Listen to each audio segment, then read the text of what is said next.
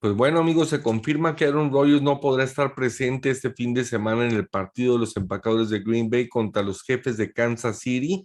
E igualmente es factible que no esté incluso para el partido siguiente frente al equipo de los halcones marinos de Seattle. Su alta médica, si todo sale acorde al deber ser, eh, pues sería el día 13 de noviembre, un día antes de la celebración del partido con Seattle. Bueno, cabe aclarar que todo esto se generó dentro de un marco de confusión, porque en una conferencia de prensa que se tuvo con Aaron Rodgers y del cual mostraremos un breve eh, extracto a continuación, él es cuestionado en relación a si está vacunado contra COVID-19 y su respuesta, pues muy inteligente, muy hábil, él responde, estoy inmunizado.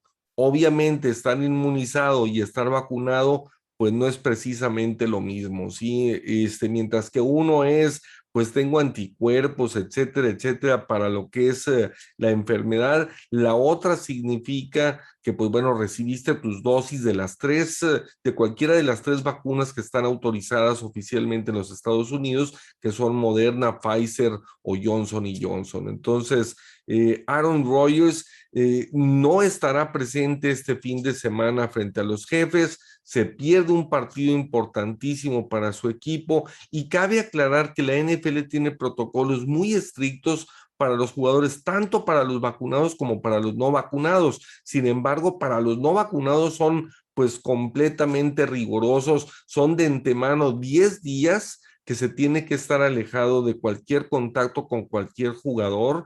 Igualmente de entrada se tiene que viajar por aparte y esto es durante toda la temporada, no únicamente eh, porque haya tenido COVID, ¿sí? sino que durante toda la temporada, en teoría, Aaron Rodgers y todos los no vacunados han tenido que estar viajando por aparte, no pueden estar en la alberca, no pueden estar en juntas, en reuniones en lugares cerrados, eh, sí pueden estar en exteriores o en la burbuja, que muchos equipos tienen una burbuja para entrenar, que es un lugar pues amplio, este, en el cual es muy espacioso, pero bueno, a final de cuentas, esta también es una de las noticias importantes que se dan esta semana y con la cual, pues bueno, nos, uh, nos evita eh, ver el duelo de Mahomes contra Aaron Rodgers, el mariscal de campo Love, eh, por fin verá acción y veremos pues de qué está hecho en un juego súper importante para ambas escuadras. You vaccinated and what's your stance on, on vaccinations? Yeah, I've been immunized. Um, you know, there's a lot of uh, a lot of conversation around it, around the league, and a lot of guys who have made statements and have made statements, owners who made statements. Um, you know, there's guys on the team that haven't been vaccinated. Uh, I think it's a personal decision. I'm not going to judge those guys. Um, there's guys who've been vaccinated have contracted COVID. Um, so it's it's an interesting issue that I think we're going to see played out the entire season. ¿Qué tal amigos? Un gusto en saludarlos. Bienvenidos a la Hall of Famers el día de hoy con el capítulo número 26. Bastantes novedades en la NFL con este deadline de los uh, cambios de, de, jugadores, de equipos a otros y pues también lesiones importantes, así como el fin de semana de los uh, reemplazos de mariscales de campo que obtuvieron victorias importantes este, esta jornada número 8 y que pues bueno pone al rojo vivo a mediados de temporada pues lo que es la NFL.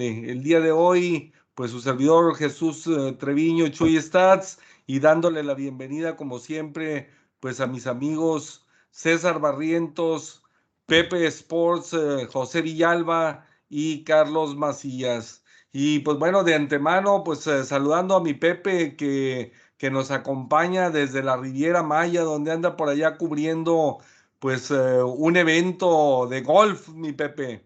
Así es. ¿Cómo estás, Chuy? ¿Cómo estás, César? ¿Cómo estás, Macías? Gusto en saludarlos. Pues sí, nos tocó esta vez para Multimedios y Milenio estar cubriendo eh, el torneo de Mayacoba, que está acá, pues en la Ribera Maya. Yo no sabía que aquí era una hora adelante de Monterrey, de la hora de, de México. Yo de repente el día antes de venirme, pues eh, checo los ojos porque se me hacía muy largo el vuelo y yo decía, ¿por qué tanto tiempo? Y luego ya, ya vi que era, eh, pues no, ya era que era una hora adelante y, y, el domingo, pues voy a tener otra vez una hora extra de dormir. Entonces, eso me, me agrada, me agrada, ¿no? Eh, me agrego una hora más a mi vida. Pero sí, como dices, esta semana de la NFL estuvo, eh, no voy a decir que tan impredecible, pero como decía, los quarterbacks suplentes ganaron, como Mike White ganó, Cooper Rush ganó, eh, y pues todo eso dices, pues de dónde salieron algunos de estos mariscales de campo que obtuvieron victorias en esta semana número 8. Pero pues así es la, la NFL, tocaron estas victorias y ya no hay invictos en la NFL. Es correcto, mi Pepe, es correcto. Y pues bueno, dándole la bienvenida también a César Barrientos. Mi César, eh, el día de hoy también una, una noticia importante, este, un accidente automovilístico en el que participó Henry Rocks del equipo de, de Las Vegas. Y, y, pues bueno, digo, hay incluso una persona fallecida y obviamente pues esto vuelve a, poner al equipo de, de, los Raiders en una situación en la que se habla de ellos y no por temas eh, de cancha, ¿no? Sí, hola, ¿cómo están compañeros? Por ahí Pepe, Charlie, Chuy.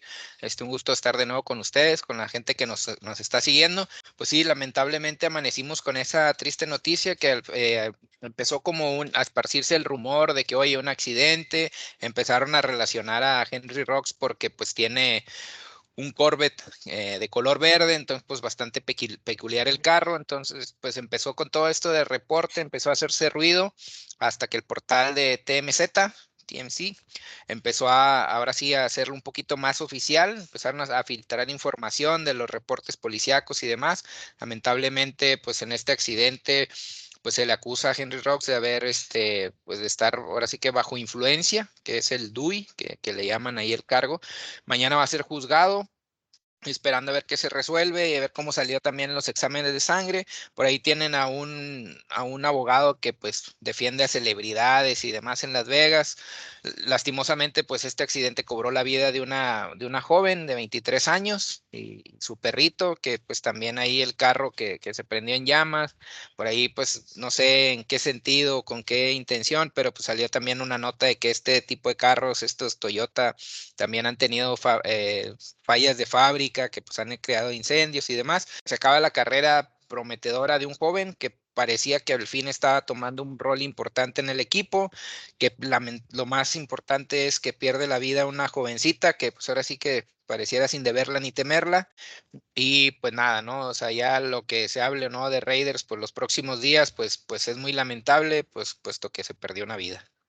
Es correcto, mi César, es correcto. Mi Carlos, ¿qué tal? Un gusto saludarte. Regresando a lo que es el terreno de juego, pues el equipo de los empacadores de Green Bay, eh, bien mermado y casi sin su cuerpo de receptores titulares, se enfrentaron a los eh, Cardenales de Arizona y pues les quitaron lo invicto jugándoles a domicilio, ¿no? Sí, pues eh, una prueba importante para los empacadores, ¿no? No tendrían los tres receptores titulares, Valdez Scantling, eh, no tenías a Devante Adams, por supuesto, contabas con tus corredores, con AJ Dillon y Aaron Jones. Entonces nosotros pensamos que íbamos a destacar más el juego terrestre de Aaron Jones en esta instancia del partido. Sorprendentemente fue Dillon el que hizo la mayor cantidad de acarreos o el más potente con su corpulencia, supo romper la línea. Un duelo muy físico que la línea de empacadores se impuso a la línea de eh, a la línea defensiva de Cardenales. Obviamente esta línea sin JJ Watt ya fuera de la temporada por una lesión en el hombro. Creo que lo tenemos que recalcar que esta baja le pesará a Arizona. Y pues en el plano defensivo Green Bay muy bien con Devondre Campbell y con esos esquineros de segundo tercer equipo que también dieron un resultado muy bueno, terminando el juego en una intercepción. Para una, una ofensiva como la de Cardenales de Arizona, con una defensiva parchada es un mérito para, para Green Bay, para Joe Barry, que también estaba enfermo de COVID y dado de baja. Entonces, la planeación estuvo muy interesante y a lo mejor Green Bay está dando la campanada para algo más en esta temporada.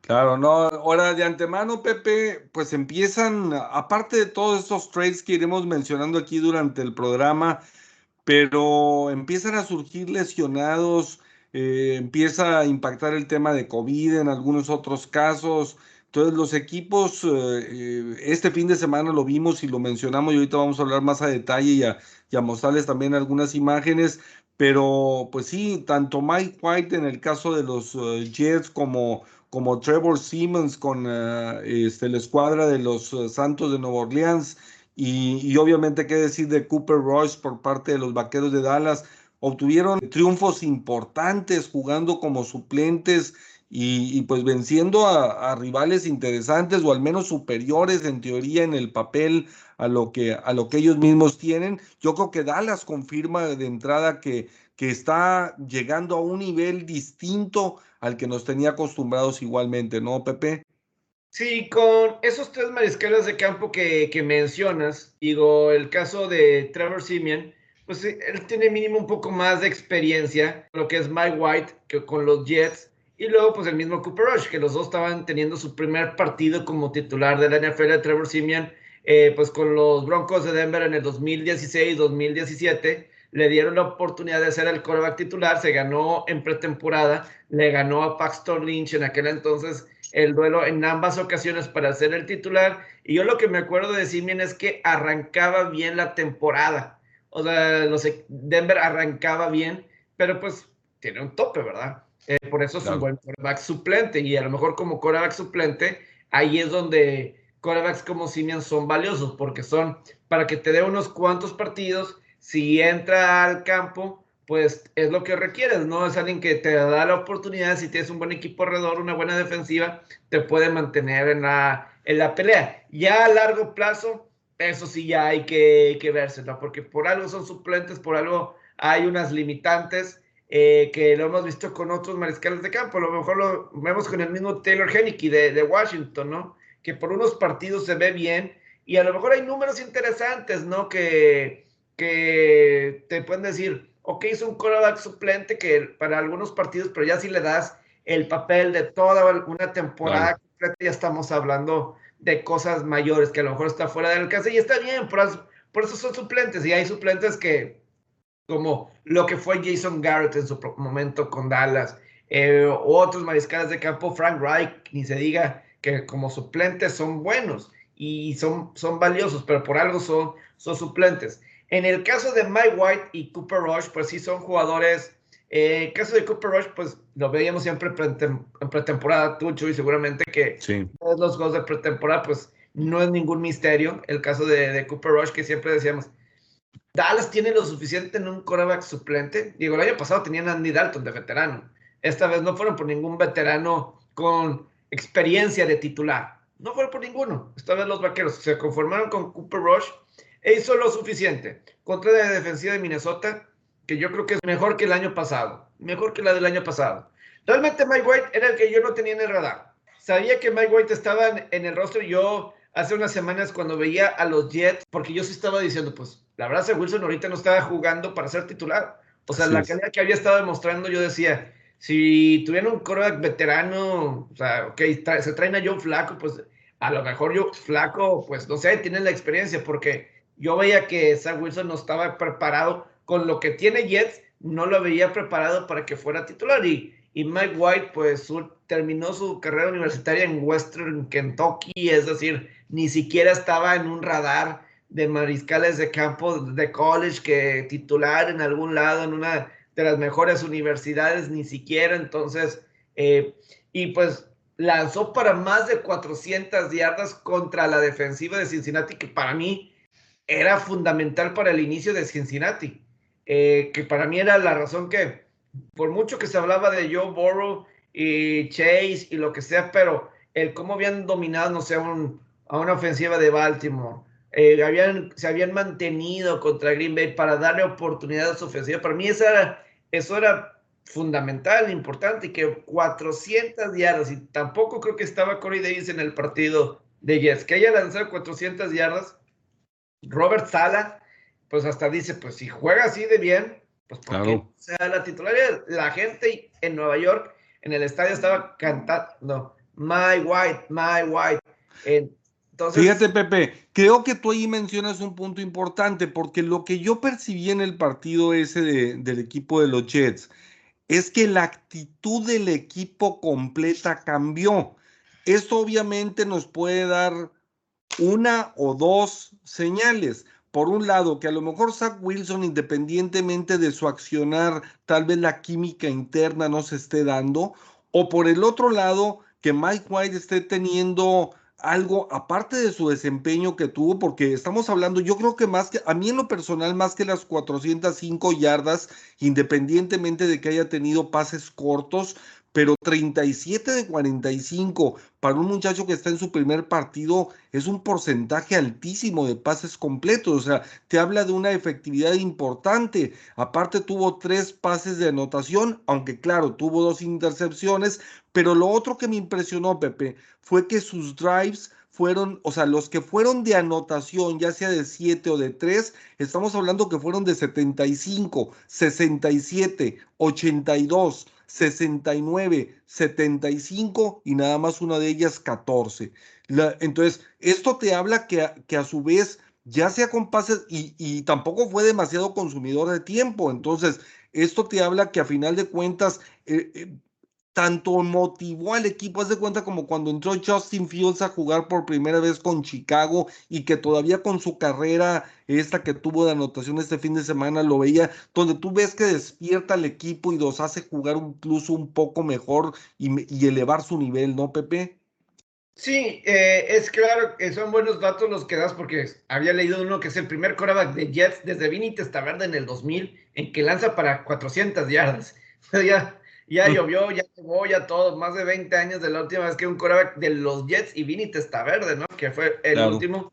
Pero sí, como dices, eso que la- con lo que empezaste tu comentario es para pensarse porque lo primero que yo noté cuando le estaba poniendo el juego de Cincinnati, está jugando fuerte Jets.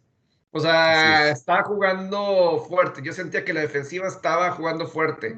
La, eh, sobre todo la defensiva. Yo apreciaba la defensiva. Y a lo mejor eso es por la confianza que le estaba dando la ofensiva, que como que se veía que estaba avanzando. Entonces, si el equipo le responde a, A Mike White. a Mike White, si responde a todo eso, yo siempre he creído que esta liga es de méritos, ¿no? Claro. Ni- No importa si es la primera selección, segunda selección, tercera selección general, pero si llega alguien y se gana al estadio, se gana a los jugadores, se gana al staff de cocheo y un equipo que está desesperado para encontrar mariscales de campo, es cierto, es un partido, es un partido. Claro, pero, pero hasta tuvo una recepción, una recepción para una conversión de dos puntos, ¿ah? Entonces, sí, o sea, a diferencia de lo de Cooper Rush, que Cooper Rush pues este, tuvo sus inconsistencias en el juego y le ayudó que Minnesota tampoco estaba haciendo nada. O sea, a final de cuentas, Cincinnati anotó 31 puntos. Claro. Ah, o sea, entonces, a final de cuentas, anotó 31 puntos Cincinnati. Entonces, tenías que contrarrestar toda esa cuestión. Entonces, ese es mérito. Lo de Simian, eh, creo que en Nuevo Orleans va a ser interesante cuál es el plan de aquí en adelante, porque ellos trajeron a Trevor Simian, porque cuando, se, cuando Winston gana la titularidad, no quieren desperdiciar a, a Hill para tenerlo nada más de suplente, lo quieren utilizar de otras formas. Pero bueno, ya no va a estar Winston. Entonces, que regreses con el plan de que Hill va a ser tu titular y bueno, mantienes a, a Simian de suplente o vas a hacer combinación de jugadas. No sé qué vayan a hacer los Santos.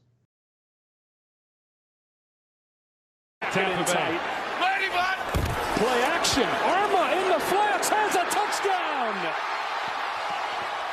His first one in two years. To come from behind. On defense to begin the second half. Simeon wants it on the first play. Kevin Kevin White with his first reception in three years. Ready. Ready, bud.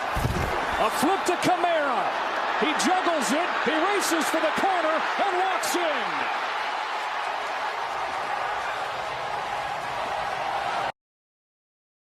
Every move he has.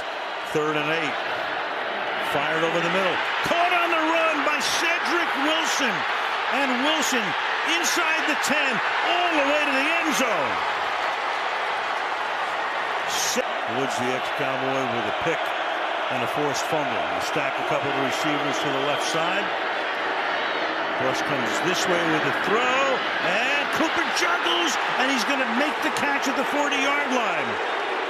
At a Barnum and Bailey. Now you're looking at a 38-yard field goal if they don't pick up a yard on this play. Over the middle. Elliott. Elliott is going to take it for a first down and goal. The score with the extra point. You're down by four. Field goal won't do you any good. First and goal. To the end zone. And it is held for the touchdown. Cooper. Amari Cooper over Cameron Dantzler.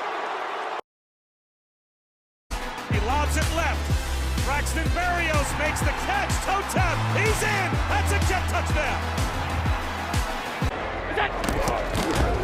And Mike White joined Cam Newton as the only quarterback since 1950 to throw for over 400 yards in his first start. He's at the pylon. Ty Johnson with a touchdown. In under four minutes, the Jets erased an 11-point deficit. He's got it.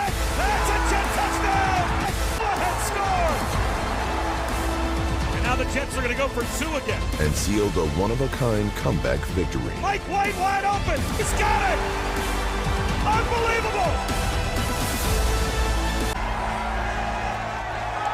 405 yards passing, three touchdowns.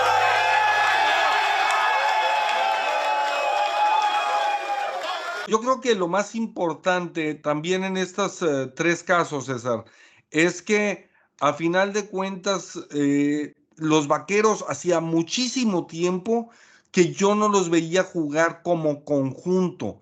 Y, y más que todo, que empieza a destacar al menos un jugador en cada uno de los bloques o de los, eh, sí, pues de los segmentos del equipo, sí, en la, en los profundos, aunque no tuvo un buen, un buen partido, pero tú ves a, que destaca Diggs, y igual en el caso de los, eh, de los linebackers, pues obviamente Micah Parsons, y así te vas con Gregory en la línea frontal defensiva, y en cada una de las facetas del juego tienen a alguien que está sobresaliendo y que está mm, motivando y, el, y en torno al cual gira el equipo, ¿no? Entonces, eh, el, el, estado de ánimo en el caso de Nueva Orleans también, pues obviamente ves lo mismo, ¿no? O sea, también hubo jugadores, a mí me encantó el plan de juego de, de, de Sean Payton, porque hubo un corredor que, y un receptor que anotaron de, por primera vez en dos o tres años que no jugaban, ¿sí? O, o, dos o tres años que no tenían anotaciones.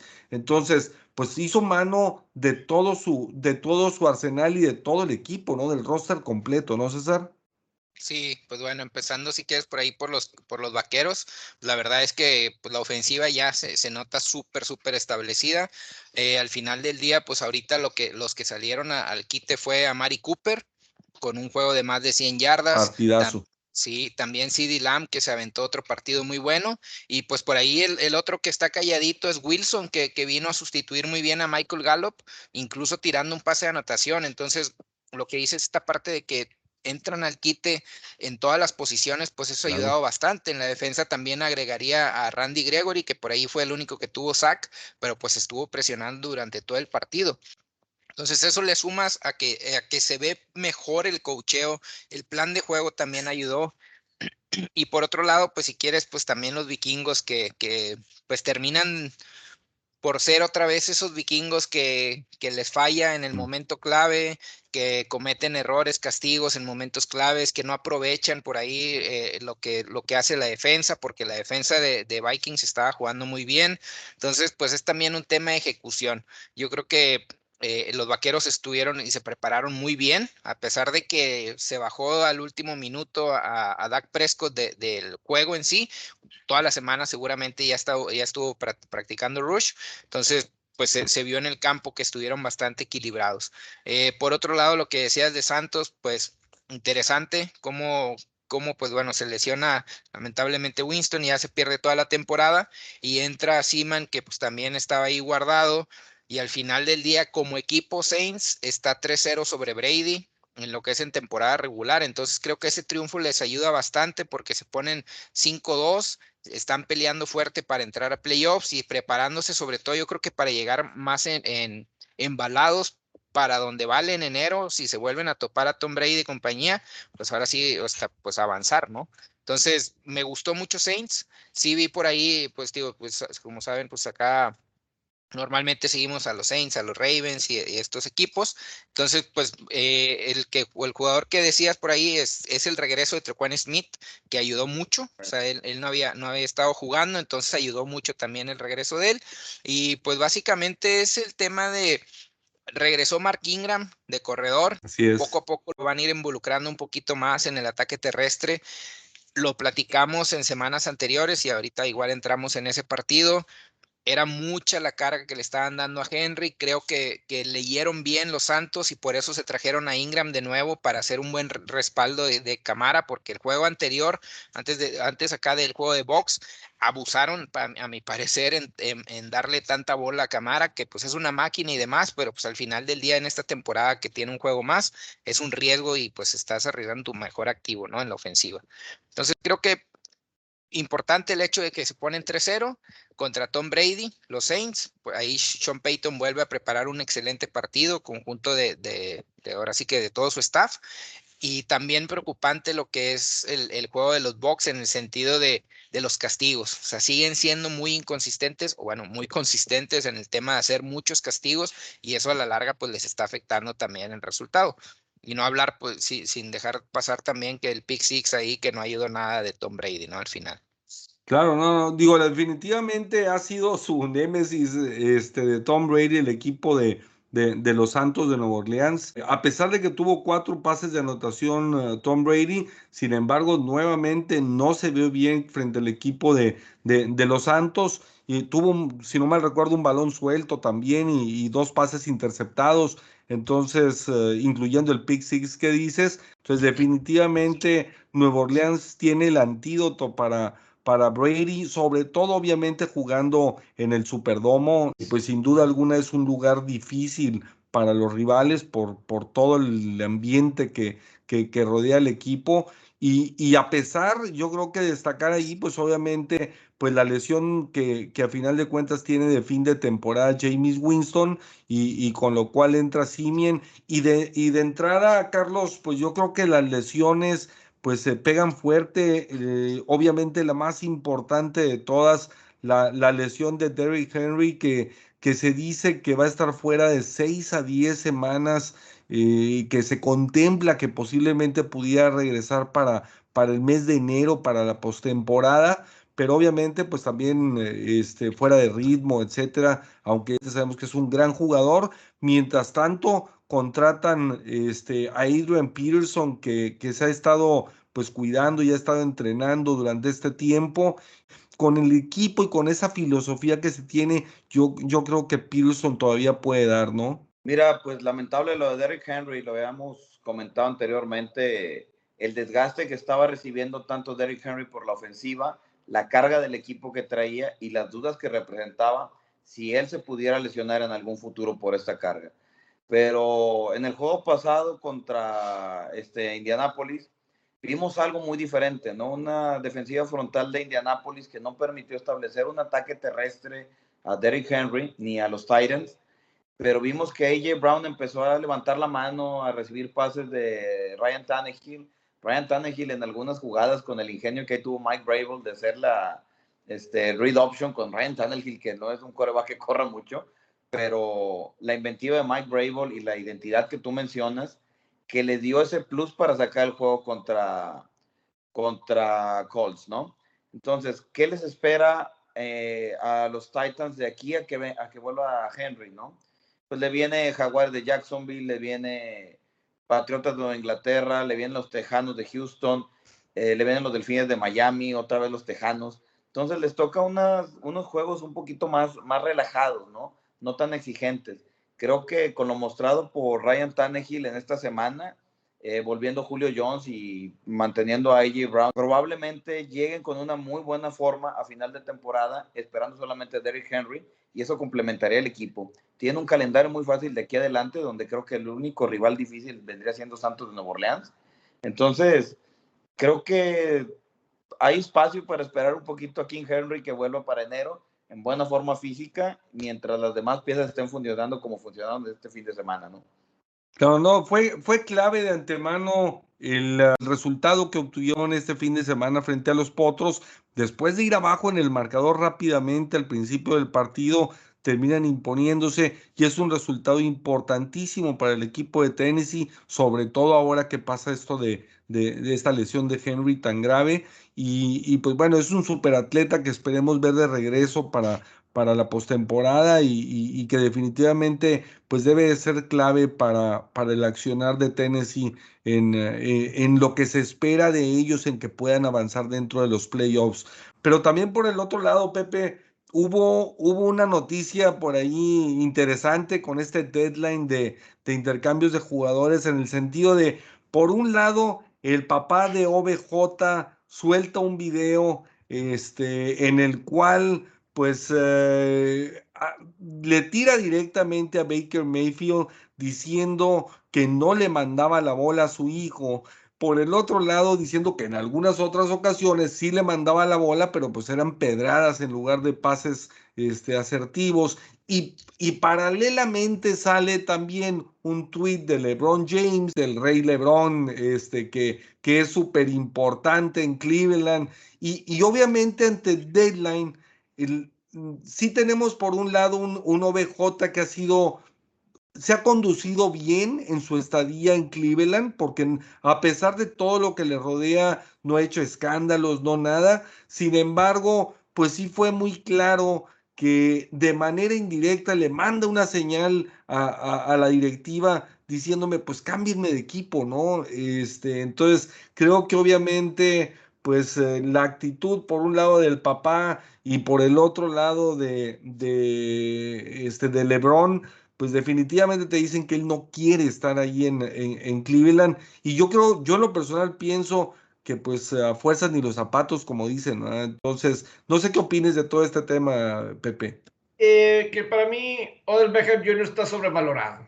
Eh, yo creo que los números te lo dicen. Y ya sea con Cleveland, sus últimos años con Gigantes, eh, la verdad es que en cuestión de números, Beckham sus números, su producción de cuando entró a la liga, ahorita cada vez ha sido menos, esté sano o no esté sano. Dice LeBron James, wide receiver one. ¿Cuándo? ¿Desde cuándo? O sea, esos claro. 2015, 2016, estamos hablando de ese cuando era wide receiver one. En Cleveland, el receptor uno es Jarvis Landry. Así Él es. es.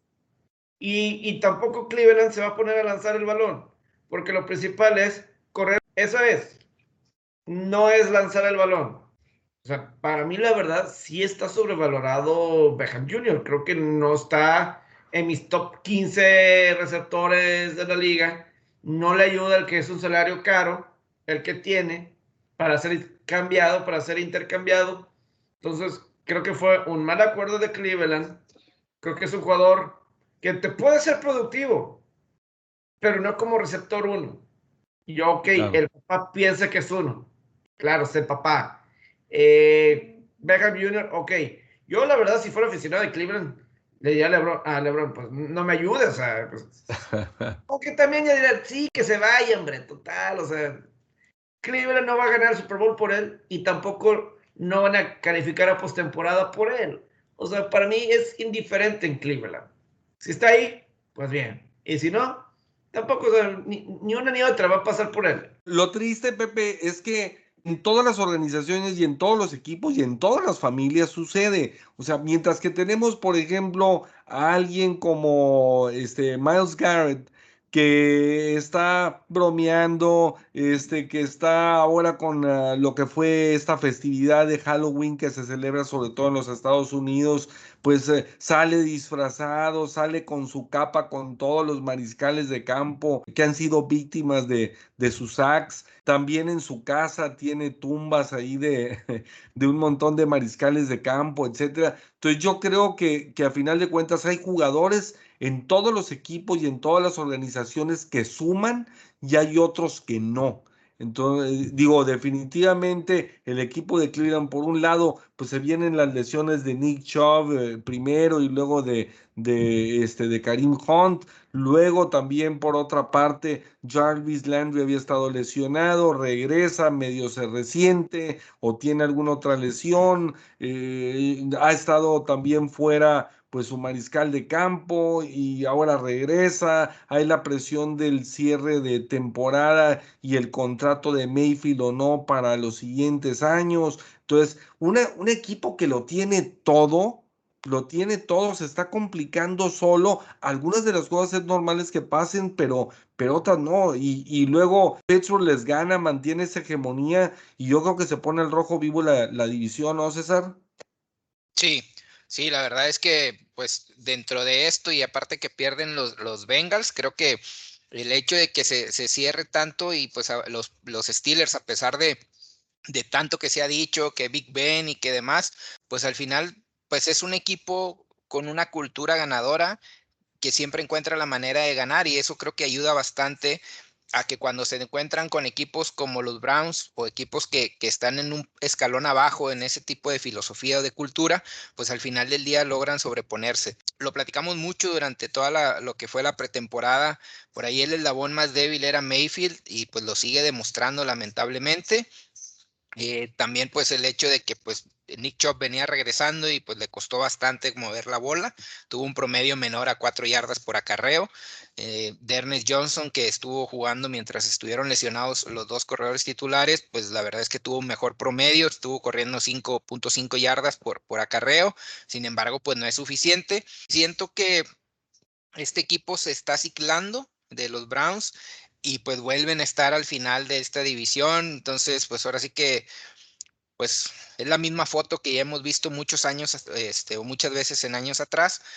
Vuelven a, su realidad y veo difícil que puedan darle la vuelta, puesto que ahorita lo que se platicaba, el tema de Odell Beckham, que puede ser una distracción, el coach como quiera, pues parece que entiende un poquito de ver de qué manera involucrar más a Odell Beckham y pues a ver qué, tanto pueden ayudar en este sentido esos videos o terminar por romper el vestidor, la armonía y pues que los Browns se queden ahí en ese último lugar. Lo de Beckham simplemente, él mismo tiene demasiada confianza en sí mismo, pero ha quedado claro que, o, o mínimo a mí me queda claro que, o sea, no ha sido la situación porque en Gigantes pues creo que pues al final de cuentas Eli Manning o, no sé, en, simplemente son se me hacen excusas por parte de Beckham Jr. Otra noticia también que, que se confirma obviamente con este cierre de, de operaciones o de intercambios, este Carlos, eh, definitivamente de Sean Watson no sale de, de los uh, Tejanos de Houston por esta,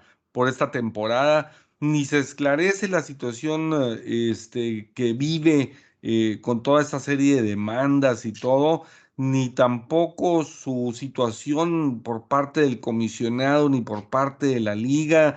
Eh, no juega en, Houston, tampoco juega en otro lado, lo quería Miami. De entrada se, tuvo por ahí plática con Stephen Ross, el dueño de los, eh, de, los Delfines de Miami, pero al final de cuentas no, no, no se concreta nada. Y, y pues creo que se desperdicia un talento enorme para para la NFL y para todos los aficionados a final de cuentas. Y, obviamente, como todo, si también si tiene algo que pagar, pues que, pague por ello, ¿no? Mira, pues estábamos viendo que el destino de Sean Watson era Miami, ¿no? Suena desde la pretemporada que es Miami, suena a todas luces. Eh, la gerencia de, de, los Tejanos lo que hizo es empezar a retenerlo, empezar a buscar más cosas, empezar a parar un poquito el ego del jugador para que jugara con la institución, pero vinieron estas demandas, estas 22 acusaciones que tiene ahí en la corte, que no sabemos qué va a proceder con él. Ahora, existiría la, la posibilidad de que fuera Miami, ¿no? En, este, en esta trade deadline, ¿no? Pero ¿cuál es el problema? Tú como Delfines, con tu marca de 1-6 en ese momento, no arriesgarías por, no arriesgarías selecciones colegiales para un jugador que necesita resultado inmediato, ¿no? Te gastarías un dinero que no tienes y quitarías formación, eh, quitarías picks del draft que necesita ahorita para tu formación que es deficiente. Ahora, con la derrota del día de ayer con los Bills de Buffalo, que por algún momento se vieron bien durante los dos primeros cuartos hasta que esos errores que tiene Tua eh, de, de, intercepciones, esos errores de lectura, donde hubo un balón suelto por ahí en una mala coordinación de la ofensiva, podrías decir, puedo ir por Deshaun Watson, pero con un, con un ganado y siete perdidos, tú apostarías tus elecciones colegiales para ir por un coreback para un cierre de temporada que realmente no va a calificar Miami. Yo creo que no. No sería para el cierre de temporada, sino sería para que sea tu cola del futuro. O sea, o sea no lo haces para ahorita, eh, para este cierre. Eh, lo haces ya pensando que adiós Tua, bienvenido de Sean Watson. Sería para, para eso. Pero, es una situación muy arriesgada. o sea, la, la, verdad es que es, o sea, es un gran mariscal de campo de Sean Watson, pero pensar en que si no sabes, digo, eh, Carlos por el lado por donde iba y lo entiendo, es en que bien o mal ahorita ante la indecisión de, qué es lo que va a suceder en toda esta serie de demandas que, que existen, pues mientras tanto, en teoría él podría jugar hasta que pues no haya un veredicto o situación o una resolución de toda esta serie de acontecimientos que, afectan a, a, Deshaun Watson fuera de los, del terreno de juego. Entonces, eh, eso es a lo que entiendo el, el, por qué Carlos lo, lo dice, aunque obviamente también, digo, dar selecciones a cambio. Por eso, pues, eh, obviamente, este, Miami quería dar lo menos posible a cambio de él para que, para que, pues, valiera la pena el riesgo por un lado, si en algo le servía en su momento cuando se empezó a rumorar para esta temporada, y por el otro lado, pues obviamente para que, como dice Pepe, por la juventud que todavía tiene de Sean y la calidad que tiene, pues que obviamente pudiera ser su mariscal de campo de futuro. Pero esos son eh, ahí es donde tú ves, si ves por un lado el resultado, Pepe, los resultados que ha tenido San Francisco con, con Kyle Shanahan y los resultados que está teniendo Miami, pues son producto de sus propios entrenadores en gran parte, ¿verdad? Porque los dos equipos eh, tienen talento, los dos equipos tienen jugadores valiosos, pero, pero desgraciadamente, si tu asset más importante, si tu, si tu activo más eh, valioso en la escuadra es el mariscal de campo y tienes por un lado un joven como Tua que independientemente de, pero, pero no ha jugado nada, sí, o sea, muy pocos partidos tiene de experiencia todavía. Digo, ¿de cuántos estamos hablando? De los superstars que, ahora se contrataron en este draft y que no han dado resultados salvo Mac Jones, pues y, y, porque obviamente ha venido jugando desde el primer desde el primer momento y porque él sabe y siente la tranquilidad que su situación es diferente. O sea, él sí llegó por el de entrenador en jefe decidió este va a ser mi mariscal de campo, incluso sabiendo que venía el partido contra los Bucaneros en su momento, ¿no, Pepe? Entonces, digo, es otro rollo, ¿no? Sí, digo, yo en lo particular, o sea, yo sí creo que de Sean Watson vale la pena ir por él. Eh, a, mí, todo esto de Houston y en qué momento salen los, los cambios de estas acusaciones, siempre se me ha hecho muy, muy extraño. O sea, dices que ya no quieres jugar con Houston y, y un abogado que resulta ser amigo del ex dueño fallecido de los Tejanos empieza a sacar todas estas acusaciones me suena así medio extraño, o sea, porque de alguna forma de Sean Watson, si dejabas que esto saliera y que hiciera lo que él quisiera, habíamos escuchado lo de Russell Wilson que también se quería ir eh, y cambiar de equipo, entonces de repente vas a dejar que alguien controle su destino de tal forma, o sea, o sea lo, lo vas a dejar realmente que eso suceda, entonces hay cosas ahí que se me hacen muy, muy extrañas de los tiempos, cuando empezaron a salir estas demandas. Sí, sí, como dices, que, que paguen, ¿no? Pero simplemente los tiempos. O sea, yo a veces pienso que si de repente se da un cambio, que de repente va, ahora sí va a proceder y para que se friegue WhatsApp, no sé, nunca sabes, ahorita está todo callado, no está pasando nada, eh, pero yo, o sea, yo sí buscaría, y si va a estar un año fuera, pues a lo mejor soy capaz de aguantar con tal de, ok, a ver, a cuántos voy a tener un coreback eh, franquicia que es un gran mariscal de campo, yo sí lo aguantaría. O, o, o mínimo hablar, o sea, hace un día o dos había rumores de que a lo mejor iban a, ¿cómo iba a decir? Que iban a llegar a un acuerdo. O sea, pero eso es lo que yo creo.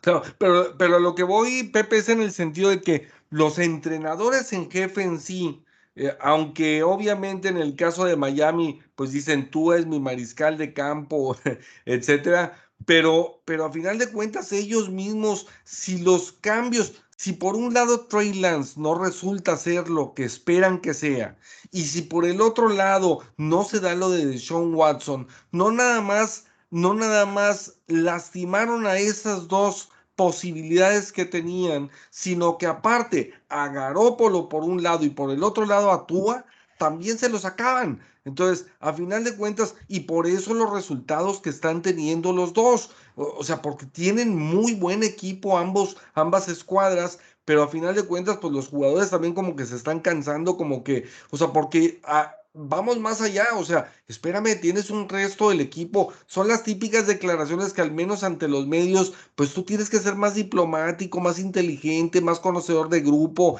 es, eh, tenemos dos grandes talentos, tenemos dos grandes mariscales de campo, eh, este muchacho, este Trey Lance eh, es nuestro futuro, pero Garópolo ha sido nuestro líder, nos llevó un supertazón, o sea, manejarte de otra forma y aparte decir, tenemos una escuadra importante con jugadores de calidad y, a lo mejor hasta mencionas a dos o tres o cuatro, obviamente los Bousas y los Alas, o sea, y, entonces le das el lugar a todos y a todos tienes un vestidor tranquilo, ¿no? Pero a final de cuentas ellos mismos empiezan a generar este tipo de situaciones como de enemistades y, y entonces tú, por eso lo mencionabas en algún programa anterior, Pepe, en el sentido de, es que a Miami no le veo intensidad, no le veo deseos de jugar, ¿no? Sí, sí, y digo, lo de Tua sí es interesante porque creo que sí he visto suficiente Tua para darle que una franquicia le dé la confianza a ver qué tiene, ¿no? Creo que ha sido suficiente. Pero si me comparas de Sean Watson y Tua,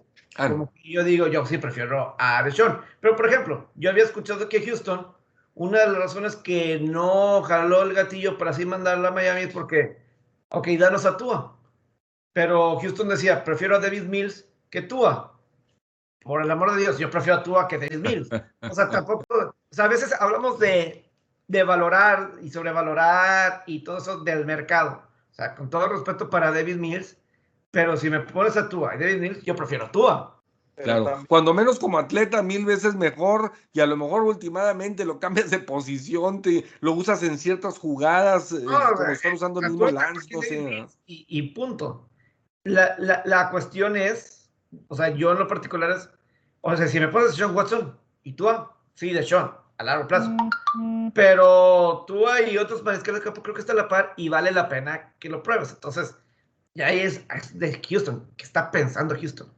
¿Dónde tiene la cabeza de Tejanos en dos años como organización? Claro. no, y se refleja en el campo de juego y se refleja en la tabla de posiciones. Yo lo había dicho, a lo mejor Houston es como Jacksonville el año pasado, que gana el primer juego y ya no vuelve a ganar. Ahora, si Houston le gana a Miami esta semana, ya ahora sí que se retire todo Miami. O sea, la verdad, la verdad. O Houston no, Houston no trae nada. Es, es tan malo que ni siquiera a los apostadores de los carneros les, cumple con anotar 22 puntos en el cuarto cuarto para sacar la línea. ¿no? Esta, esta línea de intercambios en la NFL, ¿no? ¿Dónde está la necesidad? Yo como Miami preferiría mil veces, ¿sabes qué? Me interesa el coreback, lo quiero para el futuro, pero no lo necesito ahorita. Déjame ver, cómo va su procedimiento para el próximo año, donde se ve que tenga los juicios y lo pueda distraer. Entonces, ¿para qué tengo un activo ahorita si con un 1-7 no me va a funcionar? Entonces, tal vez ahí, si la posibilidad de salir de, de Deshaun Watson de equipo tenía esperanza de salir en, esta, en, este, eh, en estos intercambios, pues, ¿qué otro equipo estaría interesado? ¿no? Te podría decir Santos Nuevo Orleans por perder a, a Winston. Sería el, el, que pudo haber hecho una puja por él, pero bueno, tiene a Tyson Hill y se ve muy bien Trevor Simeon. Pero es, es, que depende, Carlos, para qué lo, para qué lo pretendes, porque si, si buscas a Deshaun Watson, como dice Pepe, para futuro, pues ahí están los mismos aceleradores de Pittsburgh, ¿sí? O sea, entonces, eh, digo, tú mismo has cuestionado el caso Mayfield en Cleveland, pues ahí está Deshaun en Cleveland, o sea, entonces, digo, yo creo que opciones, cuando, cuando hay talento, eh, cuando digo, si fuera un coreback X del que estuviéramos hablando, ni siquiera le estuviéramos dedicando tiempo nosotros, ni tampoco se hablaría de posibles cambios a otras franquicias. Pero obviamente en un fútbol americano como el actual, en el cual las redes sociales, la opinión de la gente son tan importantes, pues tener un elemento que bien o mal como de Sean Watson, aunque, aunque oficialmente no ha sido mostrado que sea culpable de nada, pero, pero tampoco lo contrario. Entonces, pues mientras que no suceda, pues como siempre, hay gente que opina así es, hay gente que opina no es, cuando en realidad pues no debería de opinar porque no tiene ni los conocimientos, ni los fundamentos, ni tenemos, digo, nada más nos basamos en lo que vemos en los medios y, y, sabemos que hay mil cosas que se pueden fabricar, que era algo pues eh, hacia donde iba Pepe con su comentario ahorita, pues mira, hasta que no se decida, pues ya veremos y tomaremos decisiones. Y creo que a final de cuentas, pues bueno, eh, Tejanos va, está pagando su error porque a final de cuentas le está soltando una lana y le sigue pagando a Watson y por el otro lado no lo tiene en terreno de juego. Entonces, y el equipo tiene una temporada espantosa que como quiero hubiera tenido con él, pero de perdido, pues lo volteabas a ver. Yo te aseguro que ahorita, si te ponen un partido de los Tejanos, prefiero ver el de Necaxa contra San Luis, ¿verdad? y la gente. No sé, o sea. No, ni siquiera la gente va al estadio, Chuy. O sea, ya el estadio está vacío porque ya no quieren ver a los tejanos. La verdad es que todo lo que fueron desmantelando el equipo en temporadas anteriores, pues ya esto vino a culminar algo que al final del día venía, es un conjunto de malas decisiones que está concluyendo con esta parte, ¿no? Donde ya de plano Dishon Watson, pues es el último este, clavo al ataúd de los Tejanos. Sin embargo, pues ahí andan compitiendo y pues parecía al, inicio con Tyler Taylor que, que podían estar ahí manteniéndose pues al menos un poquito ahí compitiendo a los rivales, pero pues definitivamente no traen ahorita para, para estar pensando en, algo interesante en esta temporada, sobre todo en su división, que también ya está muy claro que pues, los Titans, a pesar de la lesión de Henry, creo que pues se la van a llevar y que en la misma conferencia americana, pues los, los siete puestos están bien peleados. Ahora, otro dato por ahí, ahorita que hablaban de, del equipo de Miami, eh, Miami y Bills vinieron a entrar al quite después de tantos años de hegemonía de Tom Brady y los Patriotas en esa división. Y creo que pues e, es en parte es como que quien toma esa eh, la estafeta ahora para, para comandar esa división. Y a mí la verdad pues digo lo, lo, hablamos también en pretemporada en varios programas pues vemos a los Bills como el fuerte candidato. Pero un dato curioso es de Josh Allen. Josh Allen se convierte en el primer coreback de la NFL en lanzar múltiples touchdowns contra el mismo equipo, ¿no? En ocho juegos que ha tenido contra Miami, Miami no ha podido parar a Josh Allen y al menos le ha metido dos touchdowns. Es algo ahí curioso que pues, para, para sumar ahí a, la causa de los Bills, pues ahora sí que los trae de hijos, este Josh Allen, y pues creo que en parte también pues la carrera se la está llevando de calle los Bills, no solo por este año tan, tan triste de los, de los Dolphins, sino por lo que viene, ¿no? Incluso los mismos Patriotas se están recuperando y pues no se diga ahora este, estos Jets con un aire nuevo con este White, ¿no?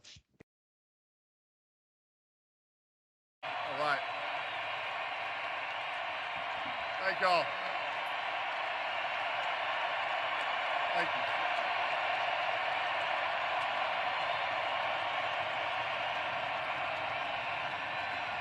Thank y'all.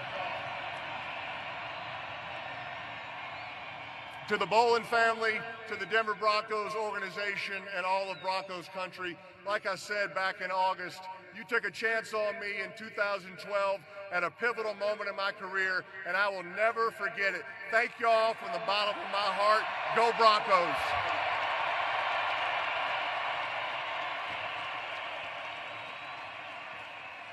Thank you, Peyton. And now, everyone, please direct your attention to the west side of the stadium as we ask our fans to unveil Peyton Manning's name in the Denver Broncos Ring of Fame, along with his Pro Football Hall of Fame designation.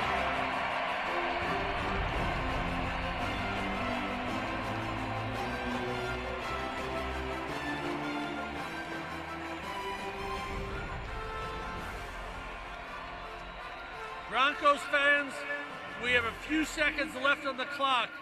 Time for one more play.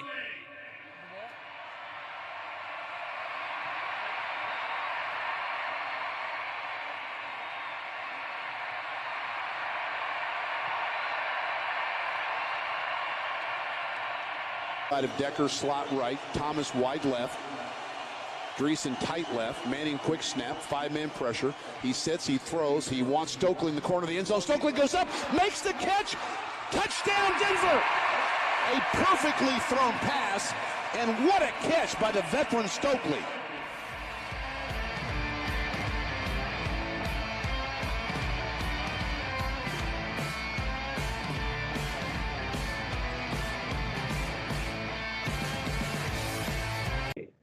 Si eh, un tema quiero sacar del Manning Cast. Un tema quiero sacar del Manning Cast. No sé si ahorita o ahorita que terminemos este tema. Échale. Eh, ustedes conocen la maldición del Madden, ¿no? De la portada, Ajá. ¿no? Al parecer, al parecer, estoy viendo mi celular porque hay una nota que está, me llamó la atención. Al parecer hay una maldición si sales, eres, si eres jugador actual y si sales en estos el lunes por la noche. Por ejemplo, esta semana pasada estuvo Tom Brady, ¿verdad? La- Claro. O sea, el lunes de la semana pasada. Y perdió ahora. Y, y perdieron. Eh, en la semana 1 fue Travis Kelsey. Perdieron en la semana 2. Estuvo Russell Wilson en la semana 1. Perdieron en la semana 2. Rob Gronkowski estuvo en la semana 2. Perdieron en la semana 3. Y se lesionó aparte después. o sea, perdura la maldición, ¿no? Wilson Ah, también. Matthew Stafford de los Canales estuvo en la semana 3. Se lesionó en la semana 4. Hubo unas semanas en las que no hubo Manning Cast. Regresaron. Hey. Semana 7 fue Tom Brady. Perdieron en la semana 8 contra Trevor Simeon y los Santos. Eh, no sé. El mismo Tom Brady dice que no, no confía en las maldiciones. Por eso salen las portadas del Madden. Pero pues. Manuel, ¿estás diciendo que ahora que fue Josh Allen va a perder contra los Jaguares? Ahora, si, si sucede eso, ya lo, voy a, lo vamos a creer todos. O sea, si pierde fuero contra Jacksonville esta, esta semana, ojalá que no se lesione tampoco. Ah, ya sé, claro que no. Ahora, Josh ¿Qué? Allen es otro jugador de riesgo, ¿no? Porque hablamos de Derrick Henry y cómo lo exponían. Durante este juego de Miami, muchas de las opciones ofensivas era muy expuesto este, Josh Allen. Así es que los Bills de Buffalo creo que tienen que tener un poquito de cuidado con lo que pasa ahí con Josh Allen, porque sí hay muchas jugadas donde él está busca Mitch hacer un poquito de más. está Mitch Trubisky de suplente, no pasaría nada. Ah, no es lo mismo, Pepe, no, no hay talento ahí. Yo ya lo vi.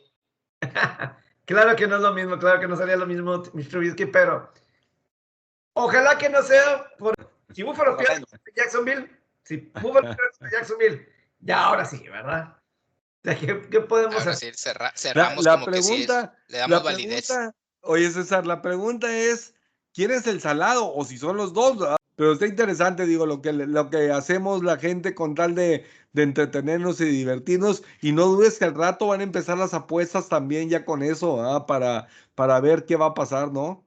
Sí, César. Es que no es estadística, pero puede ser, puede ser una tendencia, ¿no? O sea, podemos concluirlo así, de que es una tendencia de que, oye, pues vas acá al, al Manning Cast y pues ya, ¿no? Te, te- a la siguiente semana pierdes. Bueno, les paso otra tendencia de sus poderosísimos Cowboys.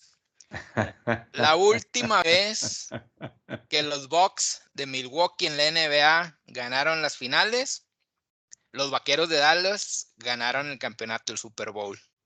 La última vez que los Bravos de Atlanta, que ahorita aquí atrás se ve un poquito el cierto. campeonato, ganaron la Serie Mundial, los Vaqueros de Dallas ganaron el Super Bowl.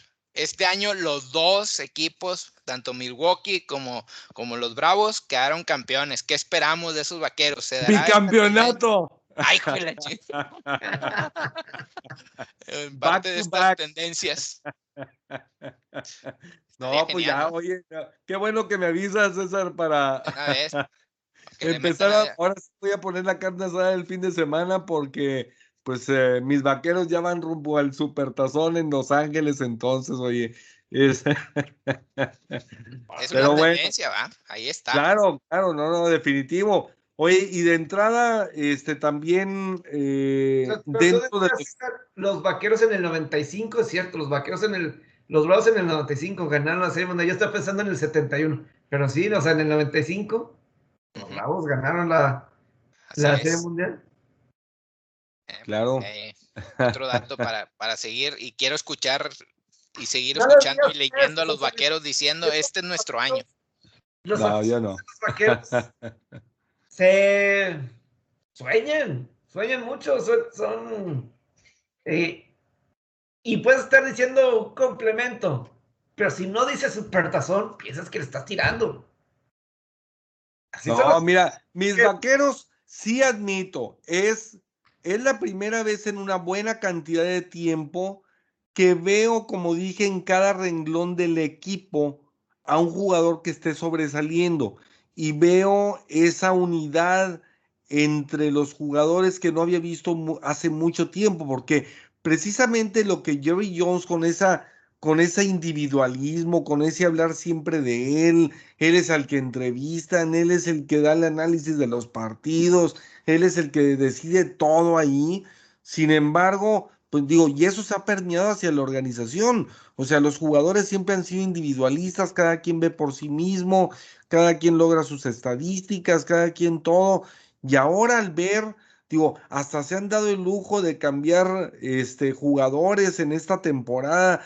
eh, o sea, y, que a la mera, bueno, ya también ya quedó, ya quedó fuera de entrada de Green Bay, Jalen Smith, pero, pero dices, eh, eh, digo, los vaqueros se ven bien, pintan bien. El hecho de que hayan ganado fuera sin su coreback titular, pues obviamente te hace sentir que el equipo va, va ganando en confianza y, y obviamente tiene talento. Le ves variantes, o sea, ves tú tres o cuatro receptores abiertos, ves dos, dos alas cerrados, ves dos corredores. Entonces, la verdad es que tienen muchas armas que habrá que ver que sigan jugando de la misma manera y que como todos los equipos también nos surjan este, situaciones como lesiones, etcétera, que, que obviamente perjudiquen o como lo mismo este, esta situación lamentable de lo de Rocks o algo que, que, que, a veces llegan en el momento menos adecuado.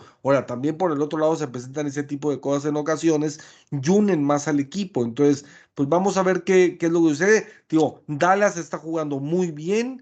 Todo mundo está empezando a voltear a verlos. Eh, los especialistas en los Estados Unidos les están, pues obviamente, considerando como contendientes avanzar lejos en la postemporada. Yo creo que Dallas se ha visto bien, pero hay bastantes equipos en la conferencia nacional con marcas similares y sabemos que a final de cuentas, en las dos conferencias, de lo que se trata a final de cuentas es quién es el local en el campeonato de la conferencia. Y, sobre todo en el caso de que llegues a Buffalo o llegues a, Green Bay con esas temperaturas de menos 15, menos 20, menos 25, esa, es la clave en ambas conferencias, ganar precisamente el derecho a ser locales en la conferencia americana o en la nacional. Esta semana y para terminar, a diferencia de la semana previa, que había habido marcadores muy holgados, pues ahora resulta que 5 de los 15 este, fueron por 3 puntos o menos para un 33%, 6 de los 15 fueron de 4 puntos o menos para un 40%, o bien con un 7 puntos o menos de diferencia entre los dos equipos, hubo 9 de 15 encuentros. Entonces fue una, una semana bastante interesante, bastante peleada, de muchas sorpresas y, que obviamente pues nos mantuvieron a todos con la expectativa. Y pues bueno, si quieren, entramos a, a lo que es la siguiente semana. Sí, mi César, ¿ibas a comentar algo? Sí, nada más para cerrar ahí, Michuy, un datillo de otro curioso, ¿no? Eh, que por ahí lo platicaban en uno de los grupos que estamos, este, nosotros, o algunos de los integrantes aquí de, de Hall of Famers. El pase de anotación de Cooper Rush fue el primero en la historia en que lo tira, el primer nombre es Cooper y el receptor, el, el, el, primer apellido, pues es Cooper, o sea, exactamente, ¿no? Cooper y Cooper, o sea, el que tiró fue Cooper Rush, el que recibió fue Mari Cooper, es la primera vez en la NFL. Otro eh, tema de Tom Brady sigue rompiendo récords. Por ahí al inicio de la temporada había varios que, que estaban ahí, milestones o por alcanzar, donde el, el, que está rompiendo ahorita y que curiosamente fue contra el equipo de, del coreback que tenía este récord, que era Drew Brees. Eh, Tom Brady estaba empatado con 37 partidos donde tiraba tres touchdowns o más, o en este caso cuatro más, con, con Drew Brees con el juego anterior ante, los Santos, ya llegó a 38 y esto también encabeza, es el primer coreback que llega a 38 partidos y se queda como líder de esta marca, ¿no? Al final del día son estadísticas que se van quedando en los libros y ahorita pues tenía ahí empatado el nombre de Tom Brady con Drew Brees, ahorita va a estar solo junto con lo que sigue sumando de los 600, este, pues en este caso ya van 606 touchdowns, ¿no? Y pues el regreso de los Jets, que aprovechando que está Pepe, pues no lo quiero soltar. en realidad es como que, aparte de que fue un gran triunfo, aparte de lo que ya hablamos de Mike White, que fue un gran partido, que eh, el último novato que había aparecido así como que en su primer partido y que haya hecho más de 400 yardas había sido Cam Newton en 2011. Mike White se viene a convertir en, en ahora en este coreback, pues habían pasado 10 años desde entonces. Y por otro lado, durante toda esta temporada, los equipos que van perdiendo por 11 puntos, quedando menos de 5 minutos, el récord estaba 0.59. 0.59, ¿ok? Mm es la primera vez, pues que en esta temporada que pues ya hay un equipo que fueron los, los Jets que, que, fueron los que le ganaron. Le mando un saludo ahí, hay un compa que juega con nosotros y que está en Fantasy, eh, se llama Alejandro, que es de los pocos aficionados que conozco los Jets y bien aferrado, me siento muy identificado con mi compadre. Entonces está muy feliz por esta semana. Estos sí deben de ser ahora los poderosísimos Jets, güey. no los Ravens. Los poderosísimos Jets, definitivamente.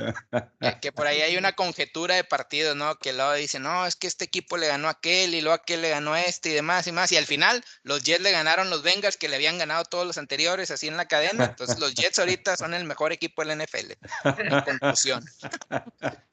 Así es. Coreback de la NFL. ¿El qué, Pepe? Mike White es el mejor coreback de la NFL ahora. Así es, sin duda alguna. Bueno, de entrada y para terminar el tema de, de, esta jornada y de los mariscales de campo, yo creo que algo que también los destacó a los tres y los caracterizó es el hecho de la gran cantidad de conversiones de terceras oportunidades que tuvieron los tres. Entonces, es, eso es algo que te habla también de, diríamos, de poise, o sea, este, en momentos clave o de temple, creo que viene siendo la palabra correcta, en momentos, en momentos importantes que al menos mostraron en esta semana. Obviamente, conforme eh, se dan los resultados, como en este caso, pues van a aumentar las expectativas. Entonces, en la medida que empiezan a aumentar las expectativas, crece la presión y en la medida que crece la presión es donde algunos se doblegan y otros no. Entonces, pues vamos a ver. Lo que sí es que, que es interesante que al menos en estos tres equipos, sobre todo en el caso de los Jets, obviamente,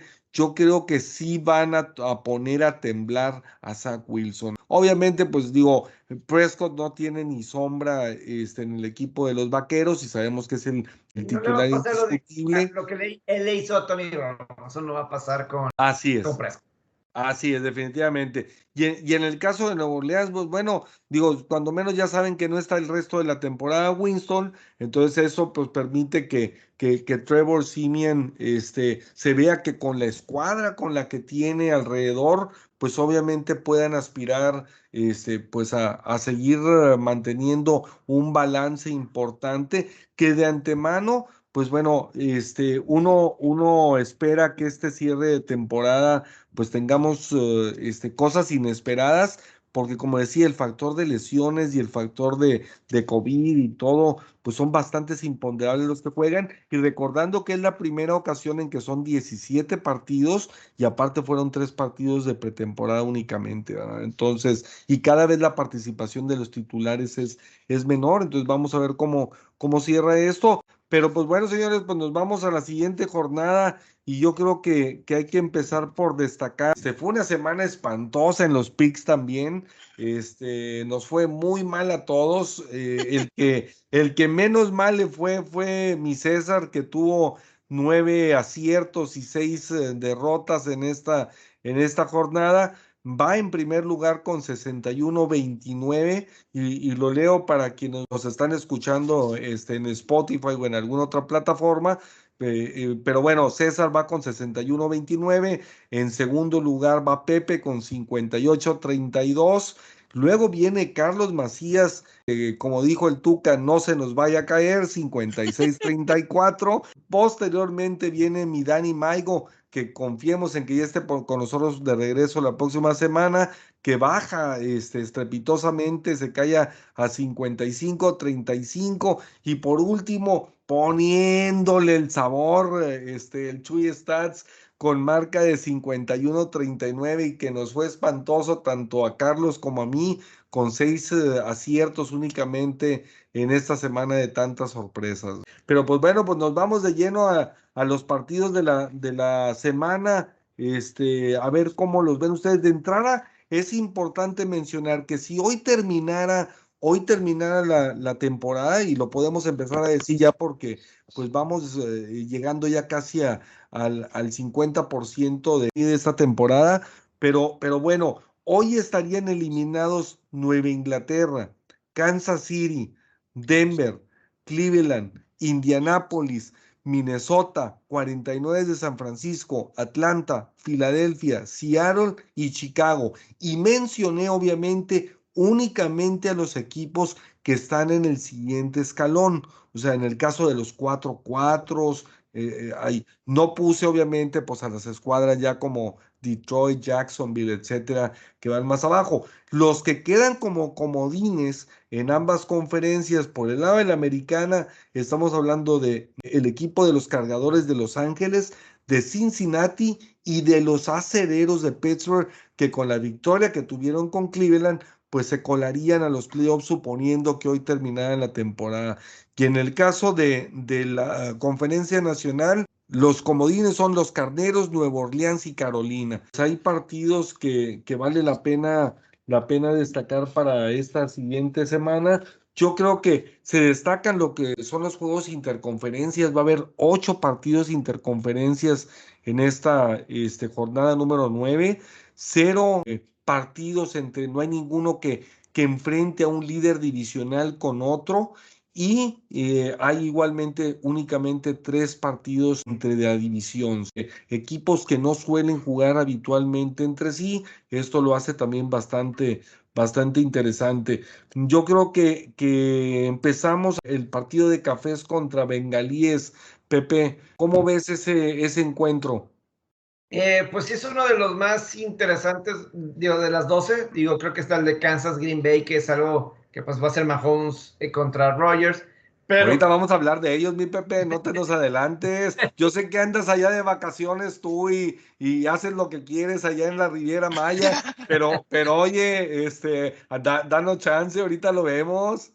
No son vacaciones, lo que sí es, No, lo que sí es que, pues, obviamente el juego de, de Cleveland Cincinnati, los dos están de división y pues los dos vienen de perder, ¿no? Pues sí entras en una situación que no esperabas, ¿no? Eh, que los dos llegaran con, la, derrota. A mí aquí la, duda de Cincinnati es que cuando tienes a Miles Garrett en ese equipo de Cleveland y a Davis Clown y compañía, para mí siempre ha sido esta la duda con Cincinnati. Que la protección al mariscal de campo, esa línea ofensiva, eh, pues es, es, mi duda. Y pues Cleveland tiene ese ingrediente con esos defensivos de poder hacer la vida imposible a un Joe Burrow. Pero yo, la verdad, con Cincinnati es, ¿qué le pasó a esa defensiva? La, la verdad, la verdad, o sea, eso es mi duda así más, más grande, o sea, porque realmente no pudieron detener a los Jets, hace rato decía las series. Eso es yo con lo que, que, me voy. Creo que Cincinnati tiene un poco más, creo que la ofensiva está jugando mejor y, y debes de poder detener, aunque si eres Cleveland, si te pones a correr, debes de poderle avanzar a Cincinnati. Si te pones a correr, ese es tu fuerte. No le hagas caso al papá de Beckham. Ponte a correr, que ese sea tu fuerte. Es la mejor opción que tienen ellos. Pero pues hay algo de por medio con este, este juego de Ohio. Cleveland acaba de perder contra Pittsburgh.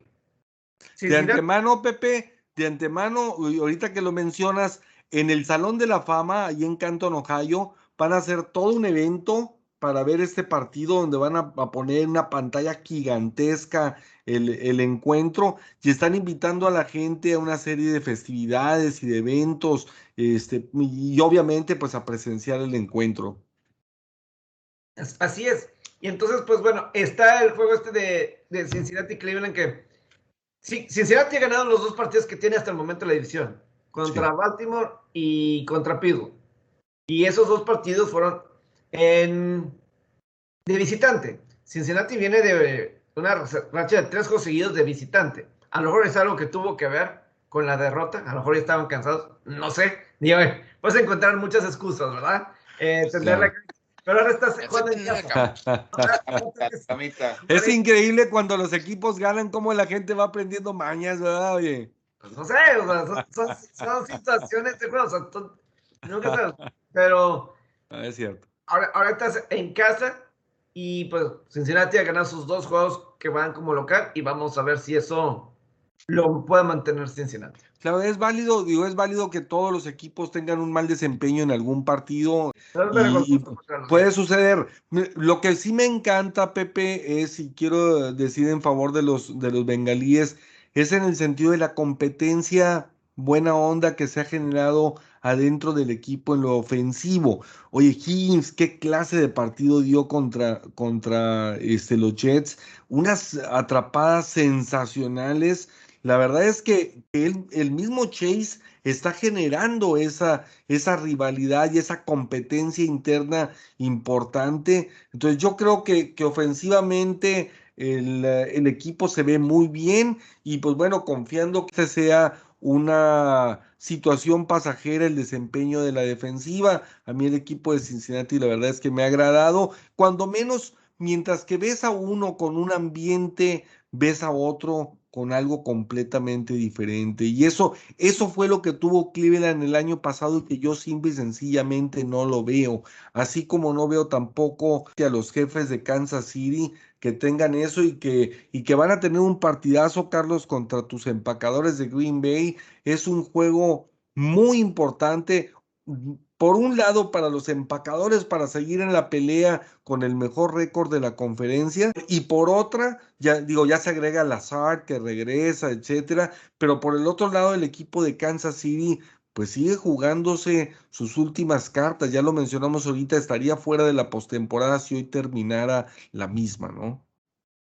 Mira, redundando un poquito el punto del de Pepe antes de, de seguir, eh, si tu preocupación es la línea ofensiva de los bengalíes, yo creo que es peor la línea ofensiva de Pittsburgh y dio un muy buen papel contra, contra Cleveland, ¿no? Entonces creo que podrían salir bien los datos ahí. Eh, podría, podría, ser muy, muy eh, Estás en mute, Pepe. Y con una ofensiva que perdió el ángel de, literalmente perdió el ángel de, de Cleveland, no le veo pie de cabeza. Ese juego de Pittsburgh no jugó TJ Watt. Eso sí voy a decir. Ese juego de Pittsburgh Cincinnati no jugó TJ Watt. Ok. Sí, fue después del juego contra Raiders. Algo así. No, pero bueno. Y en cuanto al juego de aquí de, de Jefes contra Packers, pues bueno, estamos viendo un Kansas City que ganó muy apuradamente contra Gigantes. Otra vez le volvieron a interceptar a Patrick Mahomes, aunque pues fue una jugada donde alguien manoteó la bola, le pegó en el casco a, a su receptor y quedó la intercepción pero Patrick Mahomes está arriesgando mucho la bola, entonces no veo la fortaleza, no los veo embalados de esa peligrosa ofensiva que vimos anteriormente en Kansas, y veo una defensiva en ascenso de Green Bay que creo que pues a lo mejor si Kansas, eh, la variable de todos, como dijo el coach de, Green Bay el día de hoy, no me, lo no me creo el récord que tiene Kansas City, ¿no?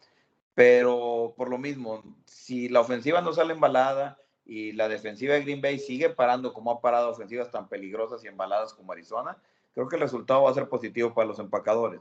¿Qué es lo que debe mejorar Green Bay? eh, que en el juego pasado contra Arizona hicimos muy buenas series ofensivas en el tercero y cuarto cuarto, y dentro de la yarda 20 Green Bay ha perdido la efectividad que tenía el año pasado como la mejor ofensiva dentro de la yarda 20. ¿Qué tiene que mejorar? Pues tienes Aaron Rodgers, obviamente te va a volver Allen Lazar, te van a volver este, Devante Adams. Tienen que mejorar esa ofensiva dentro de la zona roja para ser el verdadero contendiente que se espera si esa defensiva sigue prosperando, ¿no? Claro, digo, va, va a ser un encuentro muy interesante, sin duda alguna, porque, digo, son dos equipos que ofensivamente con, con variantes distintas y con estilos muy diferentes, pero que son atractivos.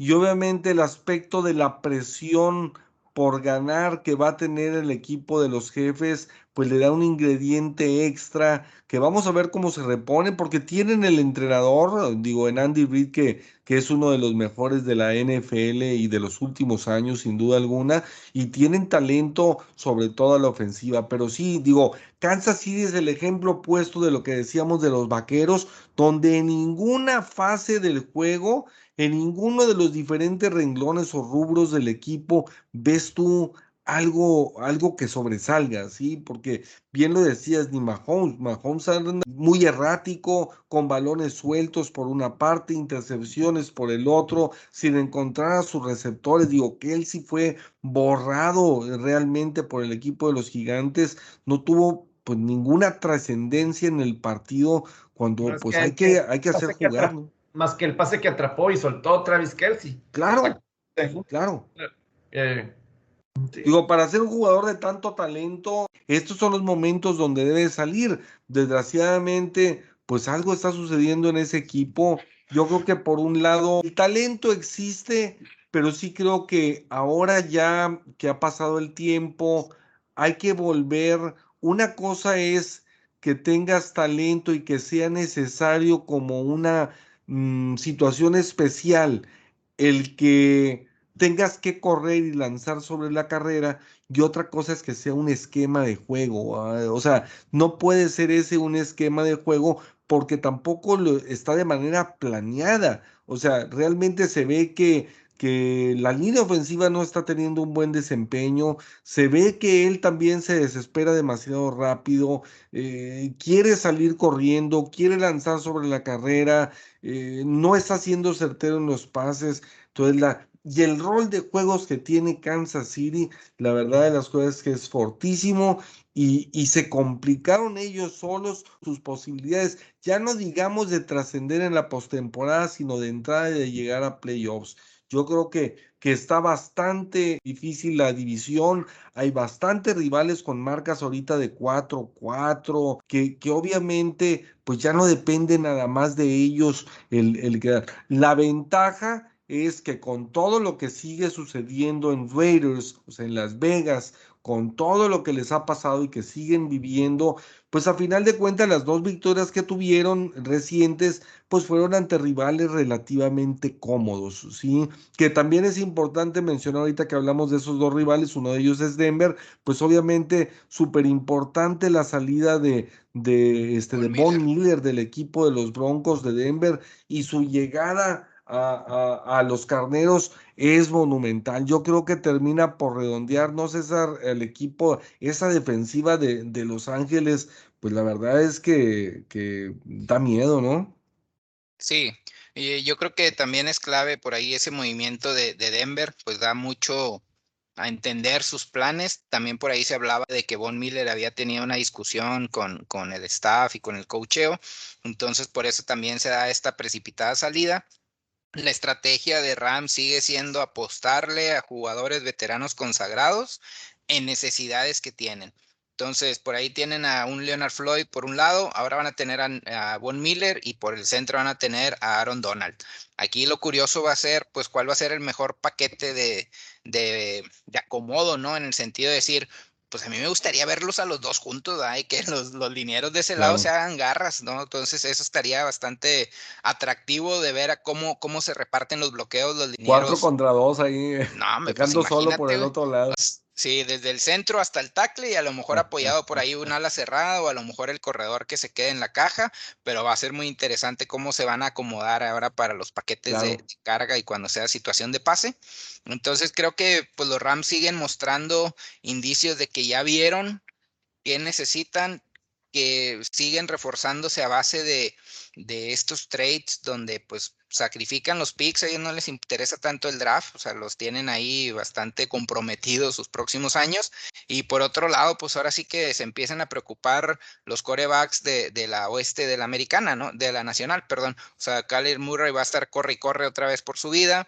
Este, no se diga, pues ahora Gino Smith si les toca o si regresa Russell Wilson. Y pues Jimmy o eh, Jimmy G o, o Trey Lance, ¿no? El cualquiera que los toque. Un punto que quería aclarar, Chuy, y es importante a lo mejor que, no habíamos hecho mención antes, creo. Hoy se están enfrentando, esta próxima semana se van a enfrentar los Packers contra Kansas City.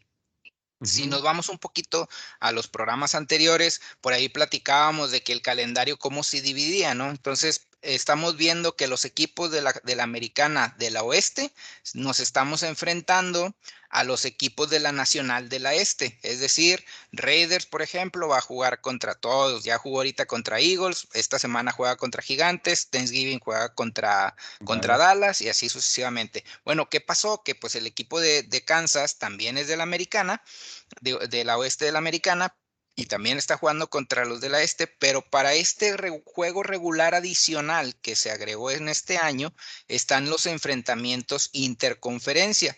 Entonces, estos enfrentamientos se están dando entre la norte, van a enfrentarse a los de la oeste. Por eso Raiders jugó contra Chicago hace unas semanas y por eso en esta, en esta ocasión Empacadores va a jugar contra Kansas City, ¿verdad? Para que no le sorprenda así como que, oye, pues, ¿por qué Kansas va a jugar contra Green Bay? Si, si, si tienen este conocimiento de cómo se, se, arma el calendario, pues es en específico por esta semana adicional. Digo, en otro sentido, para complementar esta información, los equipos de la americana, del, del este de la americana, se van a estar enfrentando al, al, este de la nacional, los del norte, que es lo que acabo de decir ahorita, a los de la oeste de la americana, los del sur de la nacional, a los del sur de la, de la americana, y los del oeste de la nacional se van a enfrentar a los de la norte de la americana. Entonces, pues por ahí podemos ver partidos bastante interesantes en estos interconferencias. Y sobre todo que son juegos entre equipos que quedaron en la misma posición el año pasado. Green Bay claro. y Kansas City, los dos ganaron su división. Eso es lo que tenían. Y la conferencia americana, ellos son los que tienen estos partidos de local. Ellos son todos los, los de la americana tienen, por ejemplo, vimos hace poco Washington Buffalo. Washington ganó la división el año pasado y Buffalo también. Por, por eso ese partido fue en Washington Buffalo, que ganó Buffalo al principio de temporada. Qué bueno. Yo creo que también que muy interesante los, los cambios que se dieron ahora en este deadline de, de cambio de jugadores. Bueno, creo que, que hubo cambios bastante interesantes, sobre todo los que fueron previos a este, a este deadline o a este cierre. Yo creo que que esos fueron los más sabrosos de todos. Por un lado, un, uh, un Mark Ingram, que ya lo vimos contra Tampa, que regresa a, a Nueva Orleans. Eh, yo creo que, que, ese es interesante.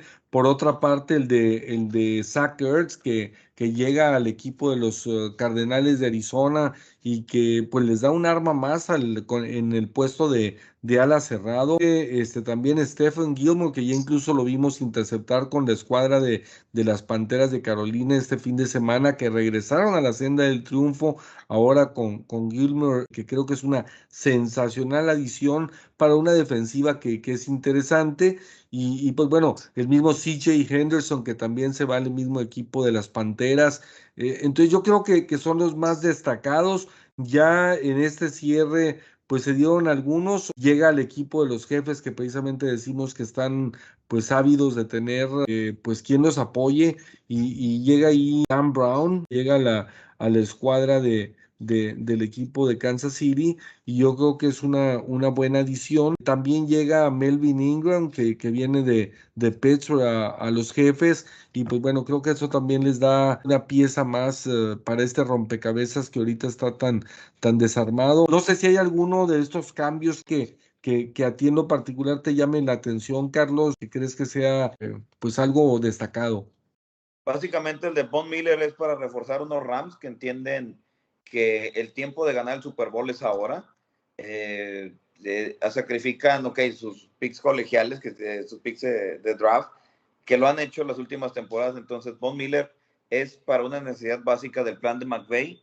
Ellos entienden que es ahora donde tienen que ganar, que tienen un Matthew Stafford, una buena ofensiva y una buena defensiva que tienen que reforzar. También el de Zach me llama la atención porque es la única arma que no tenía por ahí Kyler Murray, una ala cerrada decente. Eh, Filadelfia se deshace de su gran ala cerrada por mucho tiempo, pero pues creo que para una temporada y para, para sacar esto de los Cardenales es muy buena adquisición de ellos. Stephon Gilmore y CJ Henderson, pues hablamos lo que pasó con este con JC Horn en, en Carolina y cómo se les han lesionado jugadores, entonces Carolina sigue apostando a las temporadas actuales. Carolina no, no, este, no se está doblando, él quiere pasar a playoff. Entonces, ir por dos cornerbacks es muy interesante y pues a ver cómo le va a Sam Darnold, ¿no? Que es, la piedra angular que, lo, que le ha faltado a ellos. Claro, no, sin duda. Y pues bueno, este, Pepe, cerramos contigo. Yo creo que con el partido más interesante de la semana para mí, la escuadra de los Carneros de Los Ángeles con marca de 7-1 se enfrenta a los Titanes de Tennessee 6-2 y, y, pues eh, no decimos, aunque van empatados con Arizona, pero pues no podemos decir que es una rivalidad entre líderes divisionales porque pues la ventaja que tiene por ahí tras haber obtenido la victoria frente frente a Arizona, eh, por parte de Arizona contra los Carneros, pues los hace líderes a ellos. Sin embargo, es un duelazo interesantísimo, ¿no, Pepe? Sí, eh, definitivo. Digo, primero yo pienso en el Super Bowl 34 cuando pienso en estos rivales y que estén en un juego importante. Eh, desde entonces, digo, realmente no veíamos un duelo tan importante entre ellos. A lo mejor creo que el año después o dos años después hubo un juego en, en lunes por la noche entre los dos, pero eh, obviamente, este sí me recuerda mucho ese Super Bowl 34 que Kevin Dyson dio un receptor que pues fue el, esta postemporada fue el suyo, ¿no? Con la jugada contra Buffalo y luego pues tuvo sus buenos partidos en playoff que incluso él fue seleccionado en el draft antes que Randy Moss en 1998. Él fue eh, los petroleros, el, el último año que fueron conocidos como Petroleros de Tennessee, los selecciona Jeff Fisher, no a Randy Moss. Eh, y pues yo me acuerdo que pues, sí fue una buena postemporada en el 99, luego ya en el 2000 sufrió ruptura de ligamentos y ya después ya nunca realmente supimos de, Kevin Dyson después de ahí. Ya después de esta historia, clase de historia de fútbol americano, eh, pues sí, a mí, te voy a ser sincero, sí me pierde un poquito eh, el, brillo del partido, lo de Derek Henry. Para mí sí pierde un poco, sí pierde el brillo. obviamente se ve y pues los dos equipos andan bien. ¿Y cómo va a ver a Ryan Tannehill? O sea, ahora te toca a ti, eres el coreback. cualquier otro equipo diría, pues tienes el mariscal de campo, ¿no? Pero pues Derek Henry en los últimos años se ha convertido, el MVP es el mariscal de campo de, del mejor equipo, o uno de los equipos que han estado ahí. O sea, desde el mismo Adrian Pearson, creo que Adrian Pearson fue el último corredor en ganar MVP. Pero pues así está conformado el equipo. Y que, porque así tenía que ser. Porque no, Tannehill te lo trajiste para que sea el segundo. O no sé, para que sea la segunda pieza en la ofensiva de, de Titanes, ¿no? Entonces, para mí eso sí es una lástima. Y la ofensiva de Titanes está jugando mejor.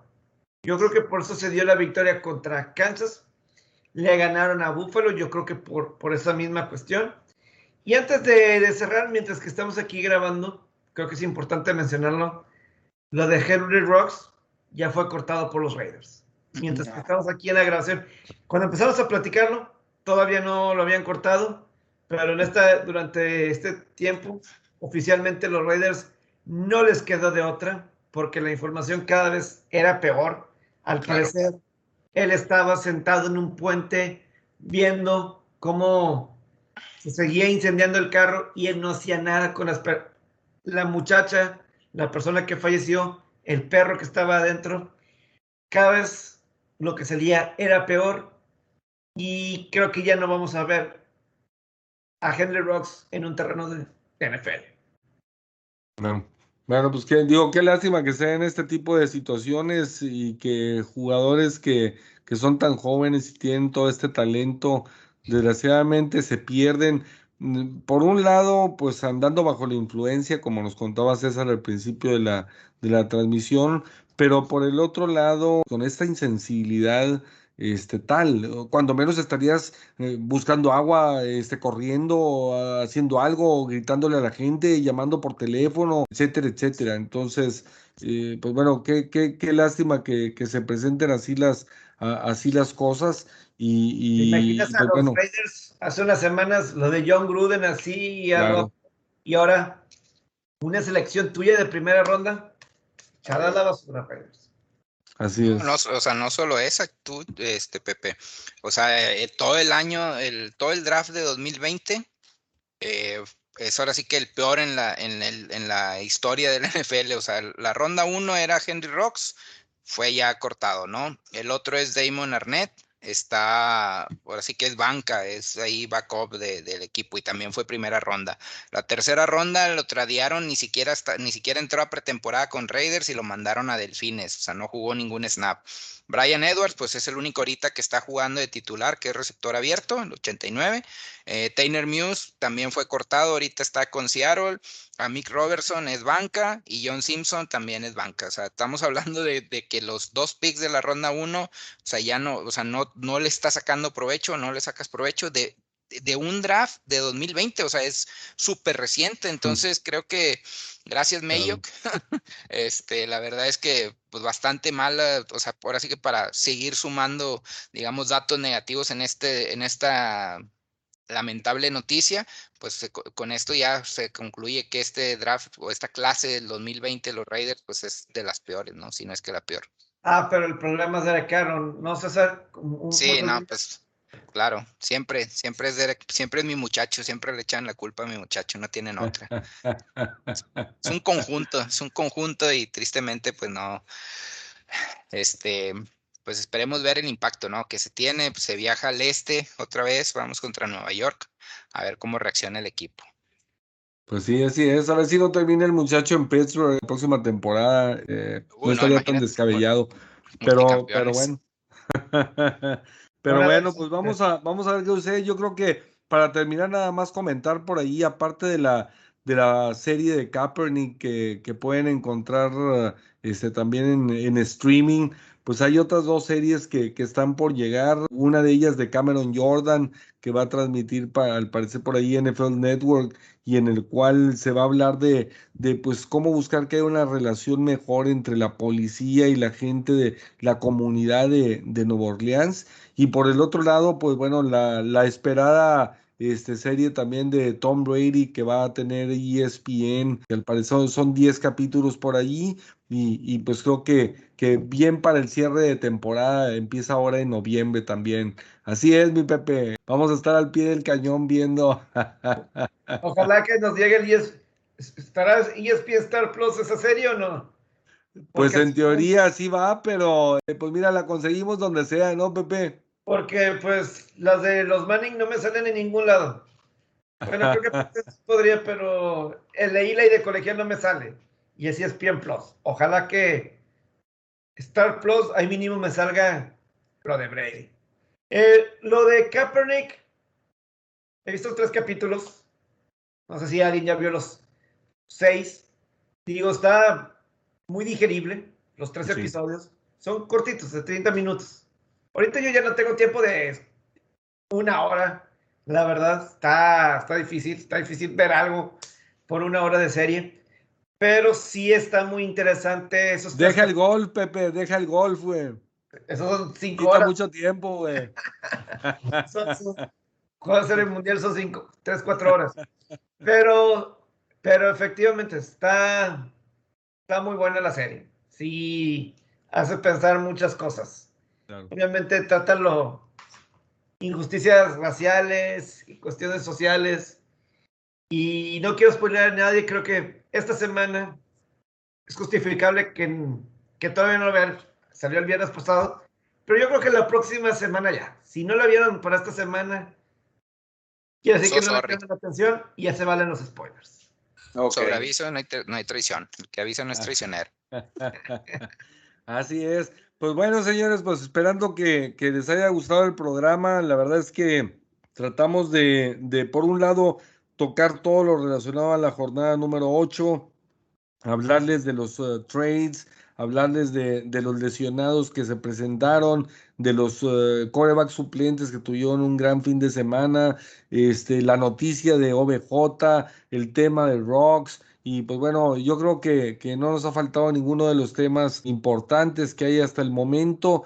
Y pues esperamos que les haya gustado, pidiéndoles que nos uh, sigan en redes sociales, que compartan el programa con toda la, amistad que tengan con ah, sus compañeros de trabajo, con los vecinos, etcétera. Y pues recordándoles que también estamos igualmente en Spotify. Entonces, pues bueno, señores, pues nos vamos y, esperemos que ya mi Dani Maigo también esté de regreso. Casualmente los acereros empezaron a levantar cuando no estaba mi Dani Maigo, chivo.